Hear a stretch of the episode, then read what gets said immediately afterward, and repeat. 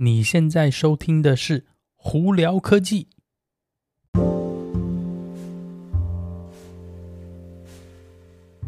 嗨，各位观众朋友们，大家好，我是胡老板，欢迎来到今天的《胡聊科技》。今天美国洛杉矶时间八月七号星期一了。那今天我们有。也不能说很多新闻，但是不少新闻在这里跟大家分享。那我们聊电动车新闻之前呢，我们先来聊一下 Google。大家都知道嘛，因为疫情的关系呢，很多公司，呃，包括我自己公司在内呢，都是基本上就 work from home，就是在家上班。那随着疫情解封以后呢，陆陆续续有些公司就是一直往在家上班的政策。那像 Google 呢，他们其实是希望员工开始回到办公室上班了。那么呢，在它的 Bayview Campus 这里就推出一个蛮特别的一个方案哦。他为了提倡让让员工回去上班，在他们的员工宿舍哦，他们讲的这个员工 hotel 呢，现在推出一个新的方案，是在九月底以前，每一个晚上只要九十九块钱美金。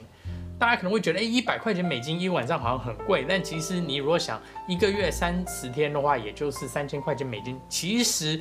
比当地的租金便宜，这也就是 Google 想要说，哎，我给你一个便宜的住宿办法，让你呢离公司很近，或者基本上就住在公司，让你就是很方便的可以直接上班哦，而不需要每天都浪费很多时间通勤哦。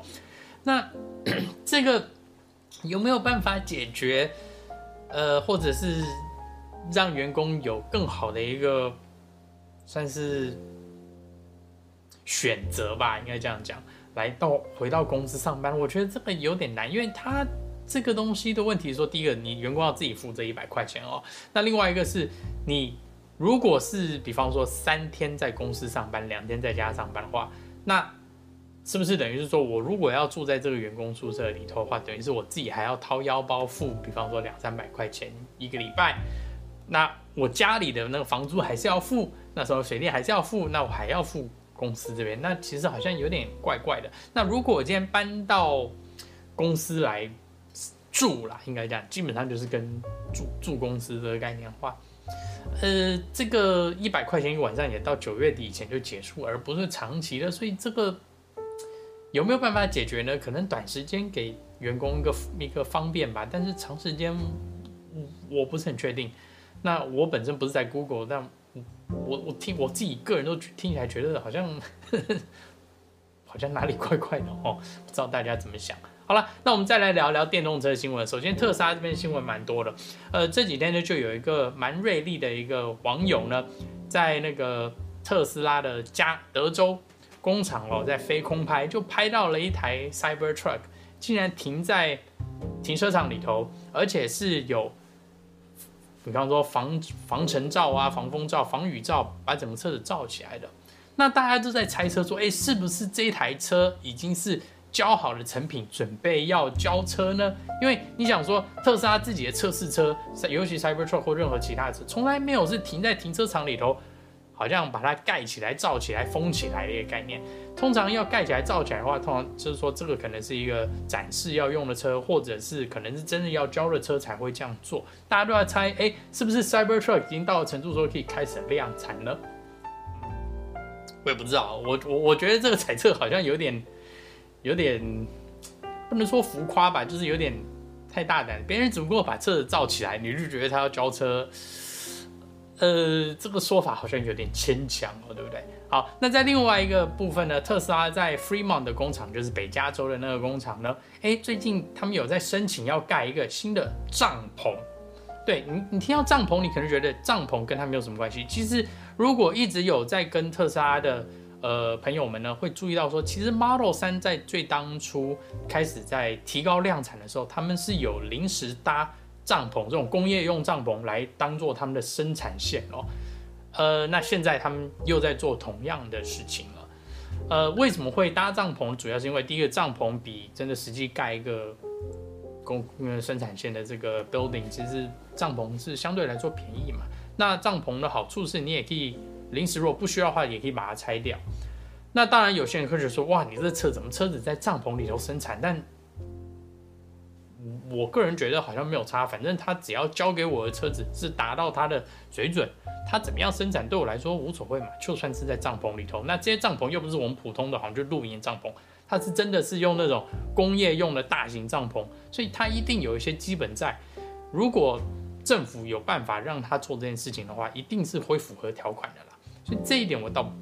不担心。但是搭新的帐篷，就表示说，哎，或许下再下来新的这个 Model 3的 Project Highland 可能要开始就是提高量生产量了。但这也是猜测啦。呃，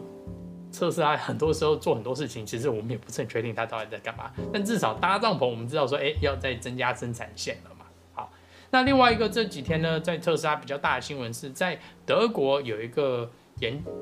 不是研究所，大学研究所。呃，University 里面大学就是说，哈，呃，研究到了一个办法，竟然可以 hack 特斯拉的 Model 3哦。那它怎么样去 hack 呢？很简单的来说，它是经过 AMD 的晶片里头的一个漏洞，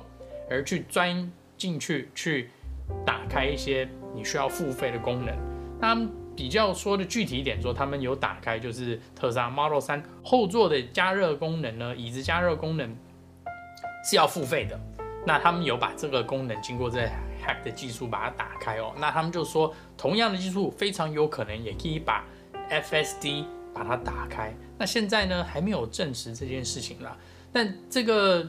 研研究中心呢基本上的说法是，他们也不是说好像为了要好像赚钱或怎样，他是找到了一个漏洞，这样子呢，他之后可能会跟特斯拉合作，想办法把这个漏洞关起来。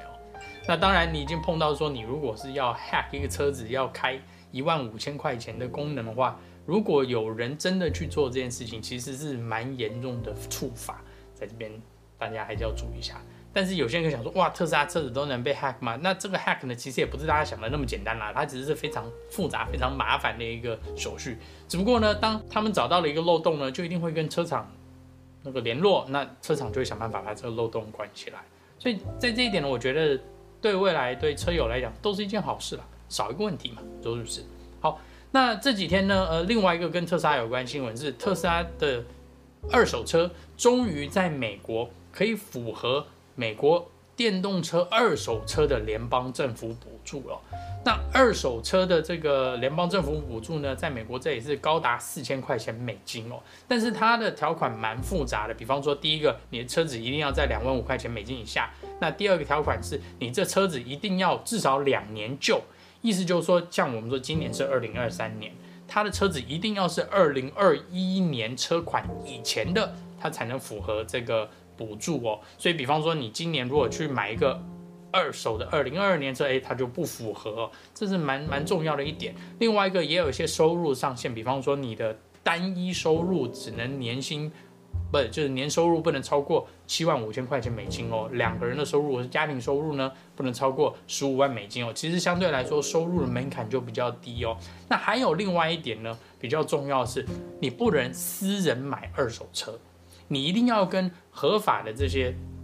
呃经销商。或者是卖二手车的车行买才可以，因为他要这些二手车车行呢去确定确保说他一定会跟政府登记，他又才有办法确认说你可以拿到这个高达四千块钱，而且他也不是就是四千块钱就直接给你，是百分之三十的车价。比方说你今天买了一万块钱的车子的话，你也只能拿到三千块钱哦。两万块钱车子你最多也是拿四千块，所以它是。百分之三十，但是最高上限在四千块钱美金。那当然，你如果对这个二手车、电动车有兴趣的话，你可以去看看这个方案，其实不错。但是车价在两万五千块钱以下的电动车，其实，嗯，特斯拉目前来讲呢，有一点困难。你可能是很早期的基本款的 Model 3，或许还可以啦。那你如果早期的 Model Y，基本上目前应该二手车在这都还到不了两万五千块钱这个门槛了。但对电动车、二手车有兴趣的朋友，可以做点功课，看看你符合不符合这个联邦政府补助条款哦。那再来呢，最后跟大家分享一下 Lucid。我们之前呢，如果有看我 YouTube 影片的朋友们，就知道说我们有去试驾 Lucid 的这个 Lucid Air。呃，它的车子其实蛮好的，它的车基本上就是一个电动轿跑，专门比较是就是在供 Model S 这一个区块的哦。那因为可能不管是销售量不好啊，或者是整个市场的价钱的浮动，Lucid 最近 Lucid Air 呢尤其降价了，最贵的车款竟然高达一万两千块钱美金的降价。那基本车款呢，就 Lucid Air Pure 呢，也降了五千块钱美金哦，从原本的八万七千块钱下调到八万两千块钱。那你如果是跟他去做租赁方案的话，一个月的租赁方案现在也只要七百五十块钱美金一个月哦。那我个人觉得 Lucid 的车子不错，但是以现阶段美国的电动车市场来讲呢，轿车这一块呢，嗯，尤其是八八万块钱以上的这个电动轿车呢，市场不大。你看，就连 Model S 的量其实也没有说那么大。那 Lucy 自己的销售也没有说特别好，上一季呢，他们一季也才卖了一千四百多台车而已，对，一季哦，也就三个月，所以呢，它的销量并不是很好，所以他今天想办法要把它的这个销售量增加，就是要么就是降价嘛，要么就是给福利，不然就是，呃，基本上就应该就只有降价啦，所以呢，你就看到说为什么他把基本款从七八万七千块钱下调到八万两千块，但不管怎么样，这个车子呢。很可惜，因为是轿车的关系呢，在美国呢，并不符合联邦政府补助的方案。除非你去跟他是用租赁方式，你可以去呃拿到，就是他可以拿到七万五千块钱，那他是七万五千块钱的那个折扣呢，就会下放给你到你的租金里头哦。但是你如果是买车的话，因为它是八万两千块钱的车子嘛，呃，轿车在美国呢，你如果要拿到七千五的话，一定要在五万五千块钱。美金的定价以下才行，所以它八万多块车基本上就不符合了。所以你如果对它车子有兴趣的朋友们，可以去看看啦。它的车子呢，就是在 Model S 的等级。那我觉得它车子做的不错，开起来也蛮顺的。但呃，它在软体上头呢，我个人的见解还是对跟特斯拉对比的话，还是。跟特斯拉差了一截，但是你如果今天是不想要特斯拉，或者是你想要一个比较独特的车子的话，诶，Lucid Air 其实是个不错的考虑哦，所以你可以试试看哦。好了，那今天跟大跟大家分享到这里，大家如果有什么问题的话，YouTube 的朋友们可以在下面留言告诉我，听 Podcast 的朋友们可以经过 Spotify、IG 或 Facebook 发简讯给我，都会看到哦。那今天就到这里，我是胡老板，我们下次见喽，拜拜。